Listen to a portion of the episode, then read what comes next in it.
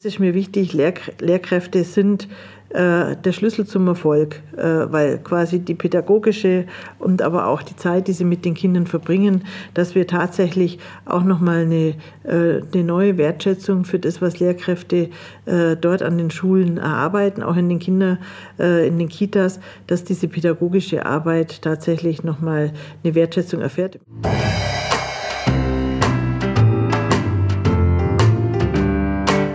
Herzlich willkommen zum Palaver, dem Bildungspodcast des Vereins Goldader Bildung. Wir sind ein kleiner gemeinnütziger Verein in der Goldstadt Pforzheim. Unsere Stärke ist unser Team aus engagierten Menschen unterschiedlicher Professionen. Bildung verstehen wir umfassend und ganzheitlich. Pädagogische Themen aus der schulischen und außerschulischen Praxis werden von uns aufgegriffen und unter den Stichworten Bildung, Erziehung und Lernen theoretisch hinterfragt. Die daraus entstehenden Ideen erproben wir in praktischen Projekten. Heute sind wir nicht im heimischen Tonstudio, sondern im Herzen unseres Bildungssystems im Ministerium für Kultus, Jugend und Sport in Stuttgart. Ich bin wie immer Gabi Teilmann, Vorsitzende des Vereins Goldader Bildung in Pforzheim und im Enzkreis und ich freue mich riesig, dass ich meine und eure Fragen hier direkt mit Frau Ministerin Theresa Schopper besprechen darf. Vielen Dank, dass Sie sich die Zeit für uns nehmen. Hallo, Frau Schopper. Hallo, Frau Teilmann. Schönen guten Tag. So, Sie sind seit etwa einem halben Jahr oder noch ein bisschen länger Kultusministerin in Baden-Württemberg. Was hat Sie denn am meisten gereizt an dieser Aufgabe? Also ich freue mich einfach, dass, man, dass ich jetzt die Verantwortung habe und dass der Ministerpräsident gedacht hat, dass ich das äh, auch gut könnte, dass einfach die Verantwortung für die Bildung in den Händen äh, jetzt sozusagen von einerseits die Grünen und dann auf der anderen Seite äh, auch jetzt sozusagen mit meiner Person. Und mir ist das Wichtigste, Menschenbildung ist der Schlüssel, äh, ja, um nicht nur vieles zu wissen, sondern auch wissen, wie man mit Wissen umgeht und einfach die Kinder und die Jugendlichen zu rüsten äh, für ihr Leben, äh, dass sie da einfach das viel mitbekommen, nicht nur lesen, schreiben, rechnen. Schule ist ja mehr Lebensraum und das ist so für mich eigentlich der Ansporn, dass wir da Kindern ja mit im Bildungswesen dazu helfen, dass sie dann ihr Leben gut meistern an ihrer Stelle in der Wirtschaft oder auch im Studium und dann an irgendwelchen Arbeitsplätzen mhm. und das Gefühl haben, da habe ich viel mitgekriegt und da habe ich was Gutes mitgekriegt. Das bringt mich gleich zu meiner nächsten Frage. Sie sind ja die erste und ich glaube in Deutschland einzige grüne Kultusministerin. Was denken Sie, woran wird man denn erkennen, dass dieses Ministerium jetzt in grüner Hand ist? Ja, derzeit bin ich die einzige grüne Kultusministerin. Wir hatten schon mal, ich bin, glaube ich, die vierte insgesamt. Und insgesamt ist natürlich der Koalitionsvertrag für uns eigentlich die Wegstrecke, an der wir gemeinsam äh, schauen, was machen wir äh, im Bildungsbereich in den fünf Jahren äh, der Koalition, wie wir sie jetzt verabredet haben.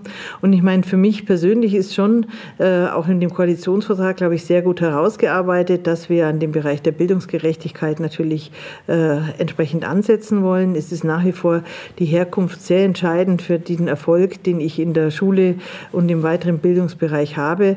Und da glaube ich, dieses Aufstiegsversprechen, was Bildung ja auch gibt, dass man da einfach nochmal dran geht.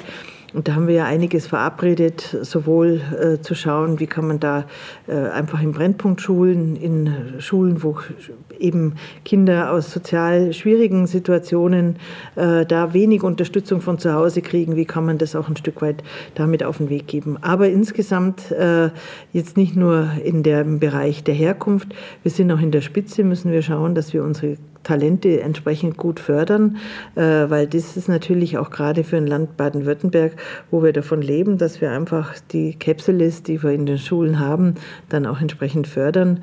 Äh, auch das ist ein wichtiger Bereich. Ja, wobei Geld ja nicht alles ist.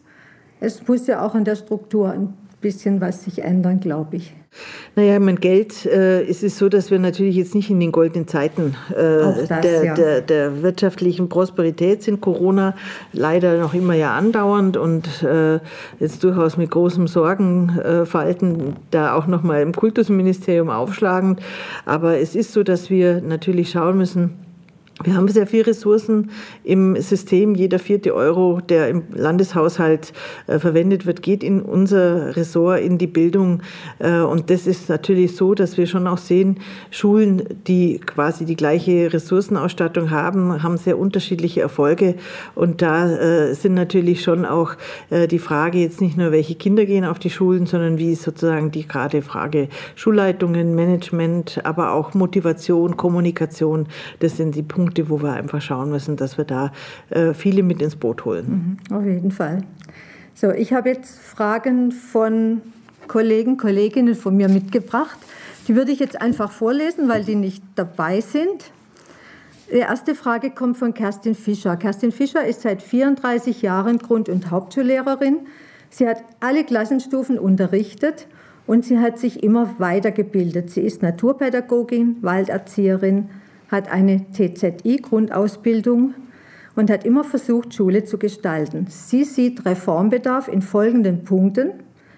Raum zur Selbstverwaltung der Schulen, weniger Vorgaben, mehr Autonomie, Schularchitektur, Schulkultur, Umstrukturierung der Ausbildung, Zusammenarbeit der Hochschulen mit den Schulen, Einhaltung und Umsetzung des Bildungsplans, und in Klammer merkt sie an, der Bildungsplan 2016 ist sehr modern und innovativ.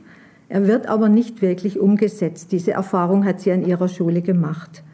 Und der fünfte Punkt, da kommen wir bei der nächsten Frage auch noch mal dazu. Sie wünscht sich, dass Künstler fest angestellt werden an unseren Schulen. Ihre Frage hat sie so formuliert: Welchen Reformbedarf sehen Sie für die Zukunft der Schulen was sind Ihre großen Anliegen und wie möchten Sie diese umsetzen? Und die zweite Frage, werden Sie einen Arbeitskreis aus Lehrerinnen ins Leben rufen, die Sie mit viel Erfahrung und Herzblut unterstützen könnten? Kerstin wäre interessiert. Ja, erstmal danke an die Frau Fischer äh, auch für die Fragen. Ich meine, der Punkt ist, dass wir äh, und ich da ihr zustimme, Schularchitektur und Schule, wie sie ausschaut, ist ein wichtiger Bereich.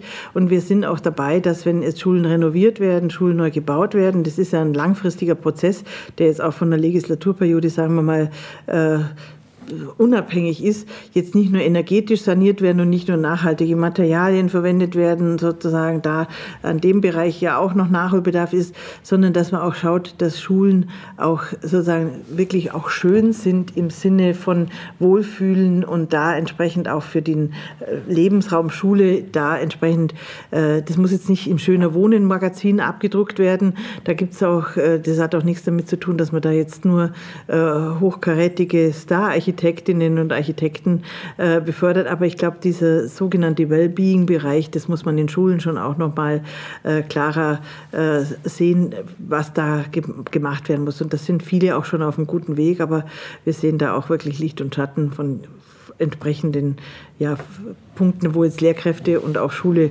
wenig dafür kommen. Es ist halt, wenn man in einem alten Kasten ist, dann ist man in einem alten Kasten, muss man gucken, dass man den halb halbwegs hinbringt. Aber welchen Reformbedarf und welche Anliegen ich da unterstützen möchte, erstmal danke für auch das Kompliment nochmal zu den Bildungsplänen. Die sind ja auch wirklich in einem, lang, in einem Prozess erarbeitet worden. Auch das werden wir äh, schauen, wie wir da auch nochmal an dem weiterarbeiten, dass man sie auch implementiert. Wir haben Leitperspektiven, zum Beispiel wie Bildung nachhaltiger Entwicklung, äh, die für uns sehr wichtig ist, aber auch gerade Vielfalt und äh, einfach die gesellschaftlichen Themen mit in den äh, Unterricht zu holen, was, glaube ich, für Kinder und Jugendliche immens wichtig ist, aber auch für unsere Demokratie immens wichtig ist. Weil wenn wir diese Themenspektren bei uns sozusagen vor der Türe lassen und nur sagen, jetzt lernen wir nochmal das Präteritum in Englisch oder in Französisch äh, oder nehmen wir lieber Spanisch oder Russisch als Fremdsprache, dann kommt da auch vieles unter die Räder, was ich wichtig finde, dass wir da auch äh, den Kindern einfach auch in einem Diskurs, Demokratie muss auch in Schule mit äh, gelebt, gelebt, werden. werden. Mhm. Äh, und das finde ich äh, absolut notwendig.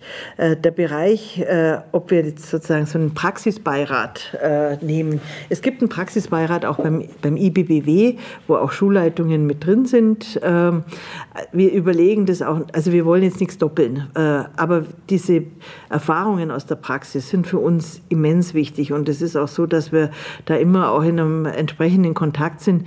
Wir haben es jetzt Corona-bedingt, äh, wo man auch gar nicht zusammentreten könnte, außer über die Videoschalten, noch nicht äh, auf den Weg gebracht. Aber äh, wir sind sozusagen überlegen, ob wir da den Praxisbeirat äh, vom IBBW oder wie wir da einfach nochmal was entsprechender ansiedeln. Wir haben es ja auch im Koalitionsvertrag drin, dass die Praxis und die Wissenschaft da beides äh, für uns Ratgeber sind, die immens wichtig sind.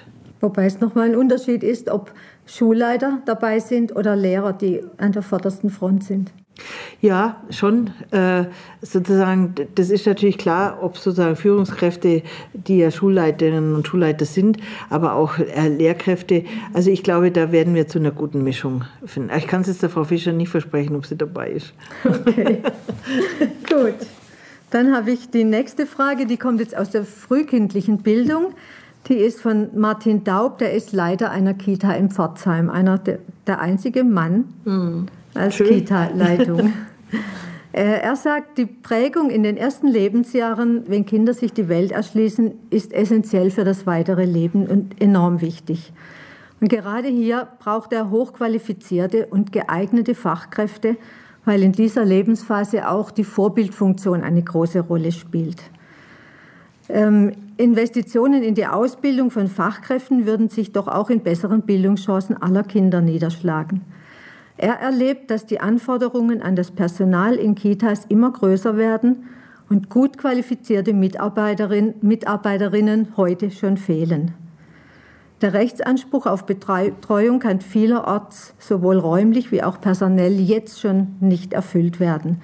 Jetzt soll 2027 noch der Rechtsanspruch für die Betreuung an Schulen dazukommen. Wie wollen Sie das managen. Ja, da hat der Herr Daub sehr recht, dass wir da einfach die größten Herausforderungen haben, dass wir das entsprechende Personal finden. Das ist ja schon, das hat in Baden-Württemberg wurde ja PIA erfunden, wo man berufsbegleitend auch nochmal die Erzieherinnen und Erzieherausbildung machen konnte. Ein guter Effekt davon ist, dass tatsächlich auch wieder relevant mehr Männer in den Beruf gehen, weil ich das auch sehr wichtig finde. Wir sind ja ansonsten, wenn jemand, sage ich mal, alleinerziehend ist, äh, trifft er bis zum zehnten Schuljahr oft kaum einen Mann in dem ganzen Betreuungswesen, weil in der Schule Schule ist dann auch oftmals in den Grundschulen sind es Frauen. Und ich sage, da ist immer die einzigen Männer, ist der Pfarrer, äh, der Hausmeister oder der Direktor. Sonst haben wir keine Männer an den Schulen. Und das ist im Kindergarten oder im Kita-Bereich ja auch nochmal sehr, sehr relevant. Und ich finde es wichtig, dass wir da gerade auch männliche Vorbilder haben für Kinder, die dann oftmals sozusagen tatsächlich in einem sehr weiblichen Umfeld aufwachsen. Äh, da ist es auch wichtig, dass man da das auch mit im Blick hat. Und das äh, ist mit Pia ein Stück weit eingelöster worden, auch wenn natürlich da sind wir weit entfernt auch nochmal von Hälfte, Hälfte. Nichtsdestotrotz der Rechtsanspruch äh, zum einen, aber auch insgesamt jetzt schon äh, die Nachfrage auch an äh, Betreuungsplätzen, was ja einerseits schön ist, weil die Eltern äh, uns vertrauen, dass wir die Kinder auch gut betreuen und dass quasi damit zwei Punkte ja mit vereinbart werden. Einerseits Vereinbarkeit Familie und Beruf in einer Stadt wie Stuttgart, aber auch in einer Stadt wie Pforzheim, die boomt, äh, ist sozusagen die Miete auch ein Bereich, der äh, erstmal verdient werden muss. Äh, und von daher ist so, dass Frauen, auch oft gut ausgebildete Frauen, einfach sagen, ich möchte gerne beides, Kinder und Familie. Äh, und deswegen brauchen wir eine verlässliche Betreuung.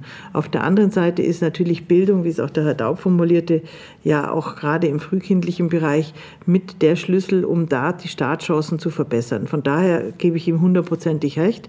Wir brauchen da qualitativ gute Leute. Wir sind auch in der Qualität, was den Betreuungsschlüssel anlangt, äh, was die Qualität anlangt, auch in den Battles Bertelsmann-Studien immer besonders werden wir dafür gerühmt, wir werden dafür gescholten, dass wir zu wenig Leute am Markt haben. Das ist so und wir müssen gucken, dass wir Kräfte, neue Kräfte kriegen, die aber qualitativ auch den Ansprüchen genügen. Wir haben insgesamt einfach ein großes Problem, muss man sagen, dass wir in dem, sage ich mal, Care-Bereich, also in dem Sorgebereich, sowohl bei der Pflege, aber auch in dem Erziehungsbereich, aber auch im Lehrkräftebereich ähm, einfach und das ist mit der Bezahlung hat das oftmals gar nichts äh, zu tun, da einfach keine Nachfrage und auch Wertschätzung haben. Und das ist ein Berufspunkt, den man auch ändern muss. Ja, nur die Frage, wie, das wird schwierig. Ja, wir haben natürlich, jetzt geht es erstmal darum zu rekrutieren, wen könnte mhm. man da noch ansprechen, äh, weil wir natürlich wir haben zum Teil Kitas, die gebaut sind, äh, wo wir ja einen riesigen Investitionsschub auch seit 2011 gemacht haben, dass wir einfach schon alleine äh, ordentliche Städten, wo Kinder hinkommen können äh, zur Betreuung, die wir dann zum Teil jetzt haben, aber wir finden niemanden, der dann dort sie betreut. Und natürlich ist es so, dass man das jetzt nicht nur im Schmalspur-Schnelldurchgang äh, mal äh, macht, sondern Motto, heute du, morgen ich und dann übermorgen jemand anders. Das ist dann Verwahrung. Und das natürlich. ist ja nicht der Punkt, was wir wollen. Aber wir müssen natürlich schauen, wie können wir noch mehr berufsbegleitend reintun, wo sind auch quasi aus der Transformation äh, in vielen Geschäftsbereichen äh, ähm, werden einfach auch äh, Arbeitskräfte frei. Wie kann man die tatsächlich entsprechend äh, pädagogisch mit äh, auf die Reise nehmen, damit sie da in so einer Arbeit dann auch Spaß haben und auch gut ausgerüstet und qualifiziert ja, sind. Genau, sie müssen qualifiziert sein. Genau. Okay, die nächste Frage, das ist jetzt die letzte Frage, die ich mitgebracht habe, dann habe ich noch welche. Äh, die kommt von Tina Züscher, die ist Theaterpädagogin und ehemalige Kulturagentin. Da gab es ja mal dieses Kulturagentenprogramm für Schulen, das jetzt ausgelaufen ist. Sie sagt, der Zugang zu Kunst und Kultur ist für die Entwicklung der Kinder zu selbstbewussten und eigenverantwortlichen Bürgerinnen enorm wichtig. Für wichtig hält sie auch, dass Kinder und Jugendliche den Kontakt zu externen Kulturschaffenden bekommen und mit Menschen zusammenarbeiten, die ihre Passion leben. Das können Lehrer so, glaube ich, nicht bieten. Es gab immer wieder Projekte, die über zwei, drei Jahre gingen, aber es waren halt immer Projekte und es war nichts Verstetigtes. Und sie fragt jetzt, ob es die Möglichkeit gibt, an, an Schulen Kulturschaffende fest anzustellen, damit da auch eine kontinuierliche Arbeit weitergehen kann und wie kann sowas finanziert werden?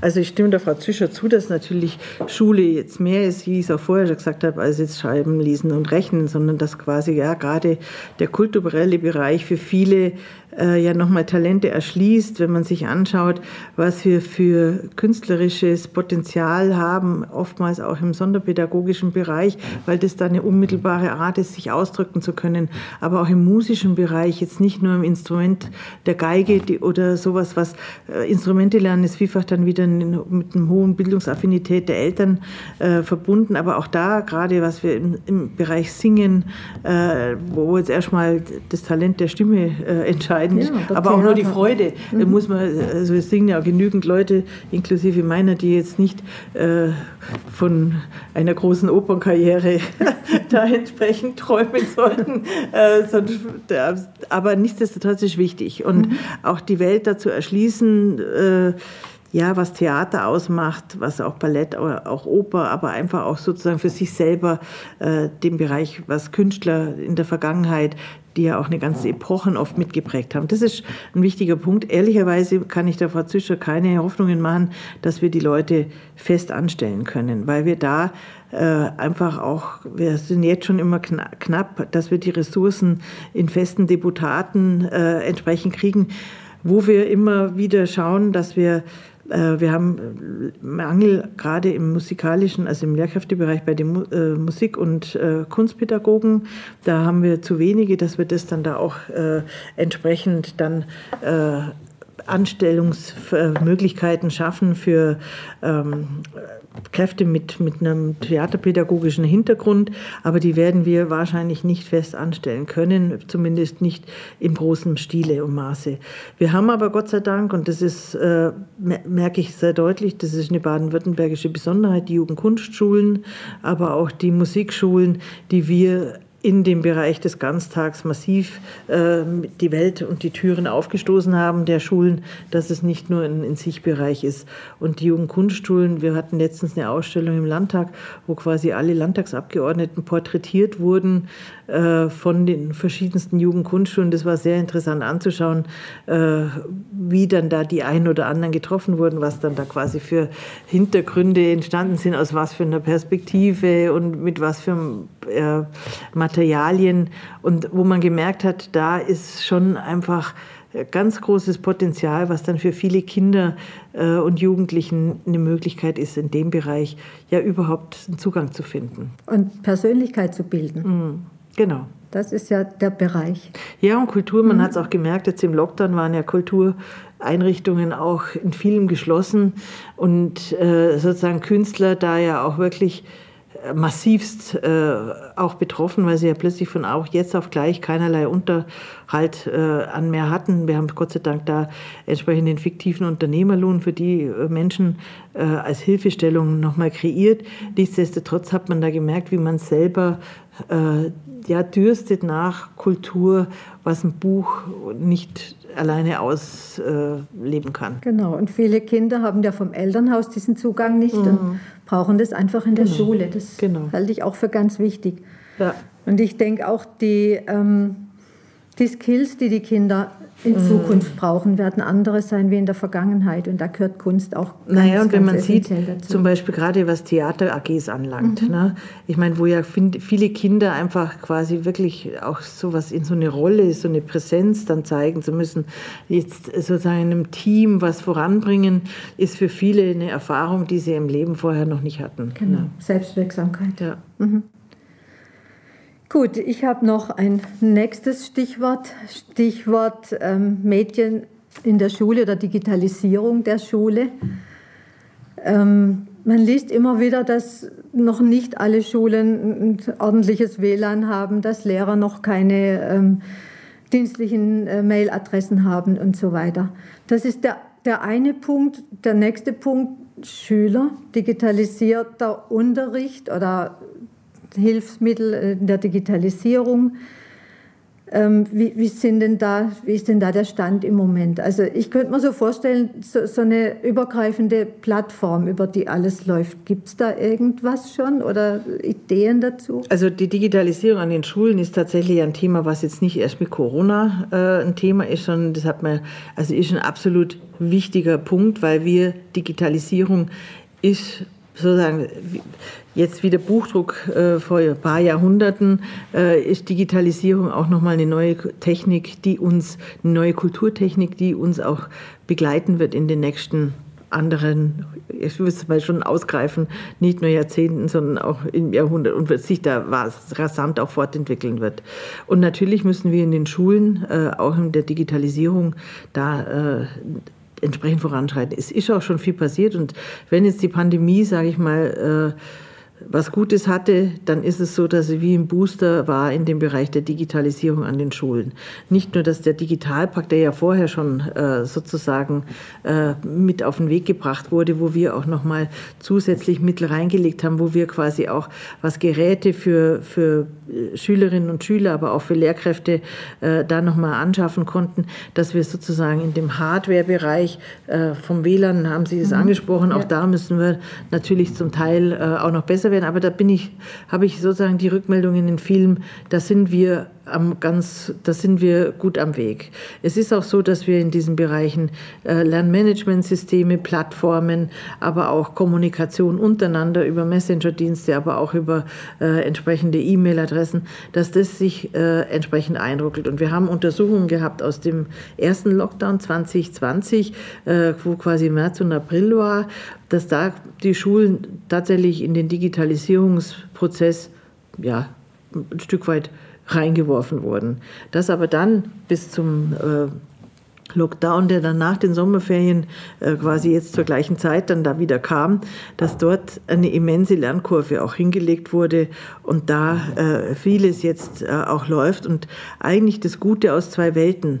Der Präsenzunterricht, den ich für einfach nach wie vor für immens wichtig halte, um total mit Gestik, Mimik, aber auch wie, wie Kinder im, im Lebensraum Schule miteinander agieren, aber wir auch natürlich die Welt da weiter öffnen. Wir haben kaum mehr ein Lehrbuch, was nicht hinten dran noch eine digitale, äh, eine digitale Schleife hat. Wir werden auch da gucken, wie kann man Apps nutzen für den äh, Bereich dessen, wo kann ich Lücken aufholen, wo kann ich auch was, vor, was vorarbeiten, wenn ich ein Interesse dran habe.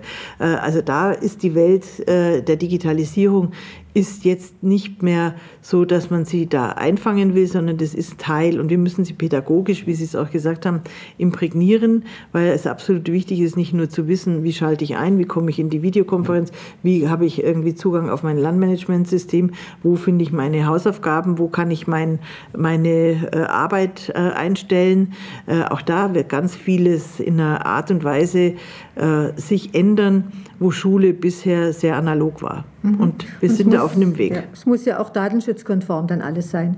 Das ist jetzt sozusagen ist der nächste, nächste, Punkt. Ja. Äh, das haben wir jetzt auch gelöst. Wir haben ja da auch sozusagen auch aufgrund der Pandemie äh, vielfach äh, auch mit Microsoft für viele Schulen eine Alternative gewesen. Gerade im beruflichen Bereich wissen ja die Kinder dann aus ihren Ausbildungsstellen oftmals mit Microsoft sind. Da ist das State of the Art. Natürlich. Und da hatte ich schon große Bedenken, als ich da mein, mein, mein Amt angetreten bin, dass der Datenschutzbeauftragte der gesagt hat, naja, also bis Ende des Schuljahres und dann muss das was, äh, muss das sich was geändert haben.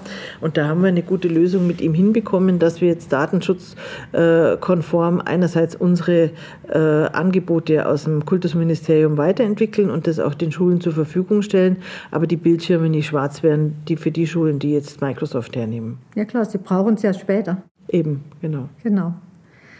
Ähm, dann gibt es noch das andere Thema, ähm, die Kinder haben ja fast alle schon Handys, aber die Medienkompetenz ist das Problem. Und wenn Kinder, sage jetzt mal, fünf, sechs, sieben Stunden am Handy sitzen, müssen sie auch irgendwo lernen, damit umzugehen. Das kann man ja nicht nur den Eltern äh, übertragen, dass sie das mit den Kindern machen. Das haben sie da vor, das in der Schule stärker zu implementieren, das äh, Fach Medienkompetenz? Also wir werden kein Fach dazu machen. Ne? Es wird kein Fach Digitalisierung oder sowas geben, weil ich da gar nicht äh, die, die äh, entsprechenden Ressourcen dazu habe und auch nicht die Lehrkräfte sozusagen. Welches, welche Lehrkraft soll das äh, sozusagen machen? Aber Medienkompetenz ist ja auch mit im äh, entsprechenden Leitbildbildung in der digitalen Welt äh, hinterlegt und das ist ein echt wichtiger Punkt, weil äh, viele Kinder können halt ordentlich datteln und haben da irgendwie ein Spiel, was sie da äh, sowohl am Computer wie im Handy oder sonst was spielen und natürlich sieht man auch äh, ehrlicherweise Kinder im Schulbus oder in der Trambahn unterhalten sich nicht mehr, sondern jeder spielt für sich irgendwo sein, sein Ding und wenn Eltern dabei sitzen, ist auch nicht viel besser. Also da äh, ist so, dass wir Medienkompetenz natürlich auch entsprechend äh, brauchen und aber jetzt nicht unter dem Aspekt, ist es gut fürs Kind, äh, sondern einfach, was muss ich für Regularien aufstellen, wo muss ich auch Orientierung geben, was sind sozusagen Spiele für eine adäquate Altersstruktur, ähm, aber auch äh, den Umgang damit. Und da muss man Eltern sicherlich mit unterstützen. Das kann Schule nicht alleine richten. Da ist, glaube ich, äh, wenn das nicht mit den Eltern auch gemeinsam diskutiert wird, können das, äh, kann die Schule nicht machen. Ähnlich wie der Bereich Ernährung. Selbst wenn ich da predige, was ist gesundes Essen und ich soll mehr Obst essen und ich soll mehr Gemüse essen, wenn das irgendwie auch nicht zu Hause gelebt wird, dann hilft das auch nichts, äh, wenn ich das noch so predige. Ne? Mhm. Das muss, das sind Lebenswelten, die man dann gemeinsam versuchen muss, äh, da einfach die richtigen Anstöße zu geben, die sowohl Kinder wie auch Eltern überzeugen. Mhm. Aber wir stellen immer wieder fest, dass auch Lehrer fortgebildet werden müssten in diesem Bereich.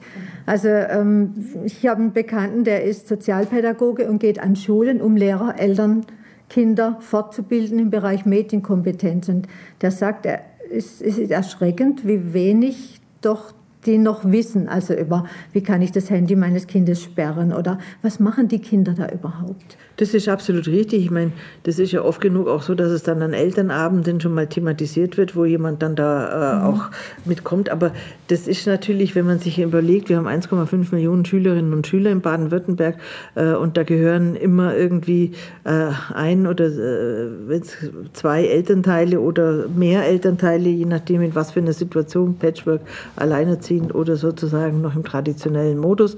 Dann haben wir noch Oma und Opa, die sozusagen äh, auch noch mit dabei sind. Äh, das ist soweit äh, ein großer, ein großer Garten zu pflegen und es ist absolut wichtig, dass man da äh, nicht nur die Kinder mitnimmt, sondern das ist schon ein Bereich, der alle trifft und auch die mhm. Verantwortung bei allen liegt. Ne? Natürlich. Ne? Und ja. deshalb denke ich, ja. müssen Lehrer auch fortgebildet ja, Aber das Portfolio wird auch dauernd, ja. also wird erweitert. Es gibt da Fortbildungen in mhm. dem, in dem Punkt. Das ist schon richtig, aber ich meine, da, äh, das, da ist, schon, ist tatsächlich Handlungsbedarf. Ne? Gut, eine Frage, ich nehme an, das ist ein Herzensthema von Ihnen als Grüne, äh, Bildung für nachhaltige Entwicklung. Ähm, das steht ja seit 2016 in den Bildungsplänen drin. Ähm, die Umsetzung, ich weiß nicht, ist nicht kontrollierbar. Ich denke, es wird auch an vielen Schulen nicht umgesetzt. Ich habe auch mal nachgefragt und kriege dann recht, ähm, ja, die Antwort, ja, wir wissen es, dass da ist, aber ist noch nicht so viel, vielleicht mal in einer AG oder wie auch immer. Das ist äh, tatsächlich ein Thema, das ist ja von der UNESCO-Weltkonferenz äh, initiiert worden. Es gibt einen nationalen Aktionsplan. Ähm, wie hätten Sie vor, dass das wirklich in den Schulen ankommt? Also dass Lehrer so fortgebildet werden, dass die das wirklich in jedem Fach berücksichtigen, unterrichten, dass die das leben. Und die zweite Frage, ähm, kann man mit der Art, wie Unterricht im Moment läuft, mit ähm, Frontalunterricht, mit Vergleich, mit Noten, mit mit der Art, wie es im Moment ist, kann man dieses Thema da überhaupt angehen oder braucht man denn nicht auch eine andere Art des Unterrichts?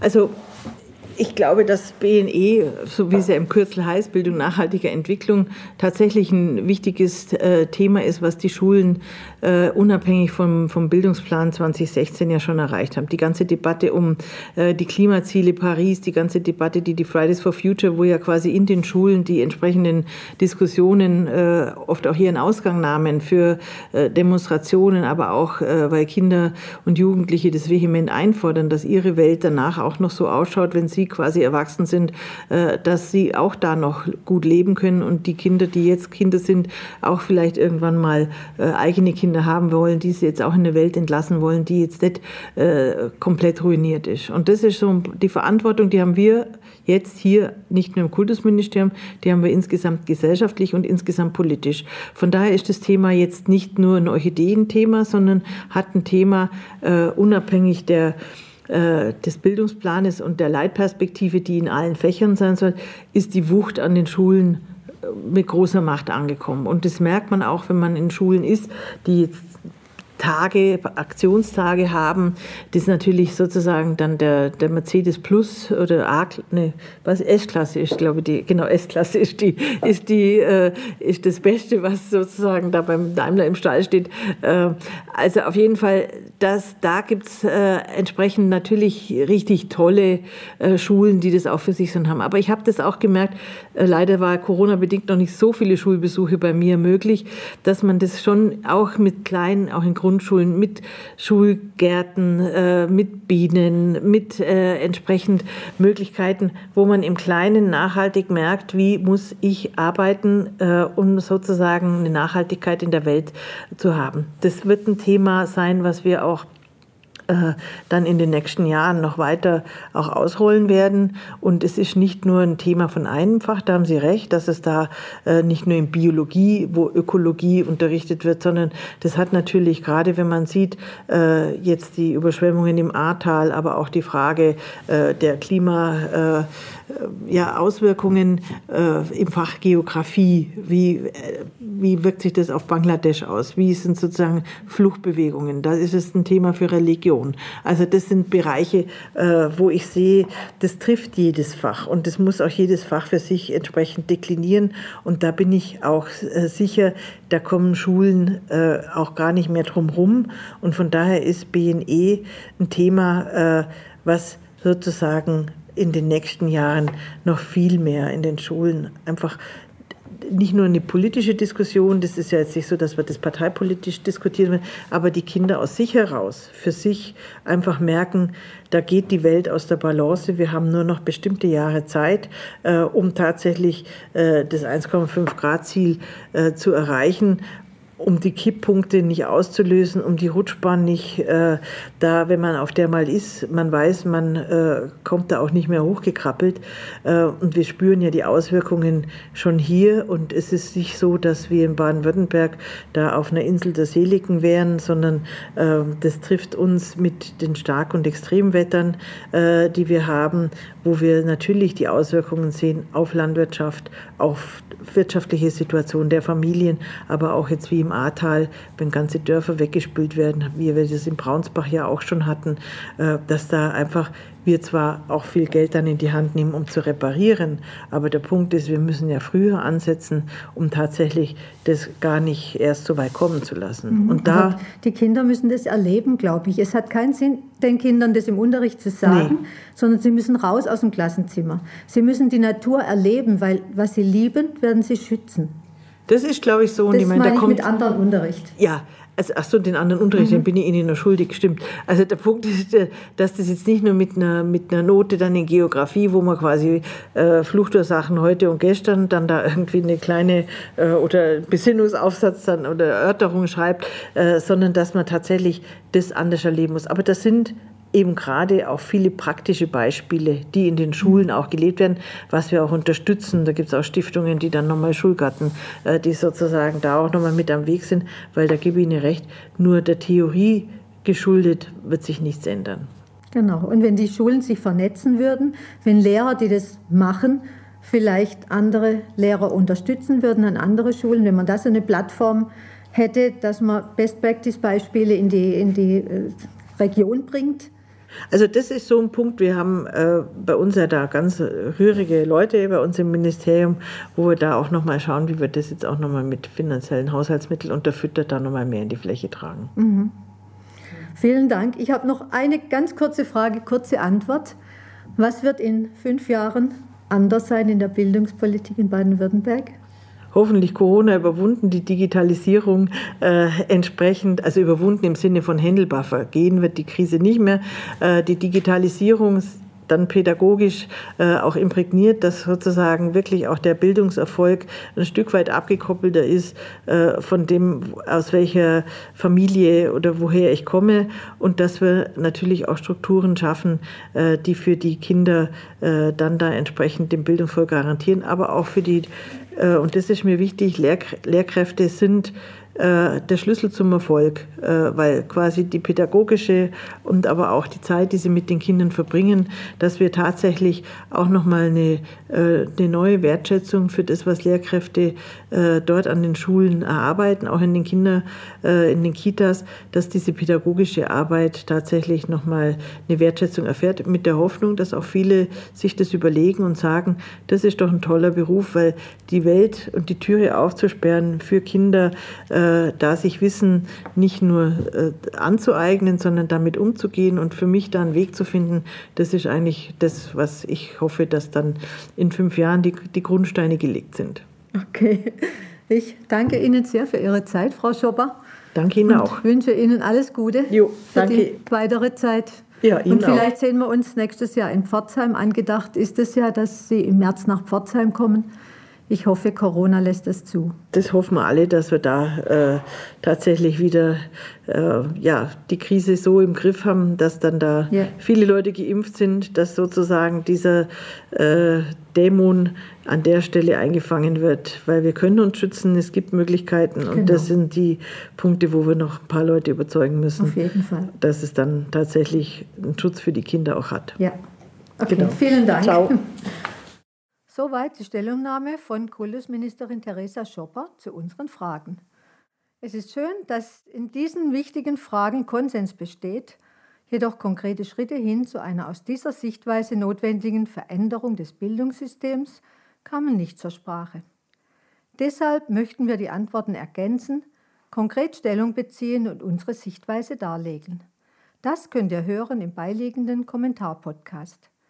Ich freue mich über euer Interesse und natürlich auch über eure Rückmeldungen mit eurer Sicht der Dinge. Das war's von uns für heute. Vielen Dank, dass ihr dabei wart. Wir werden jeden vierten Donnerstag im Monat ein Bildungsthema mit Experten aus unserem Umfeld beleuchten. Wenn ihr Lob oder Kritik, Anregungen oder Anmerkungen habt, könnt ihr das gerne unter info at goldader-bildung.de loswerden.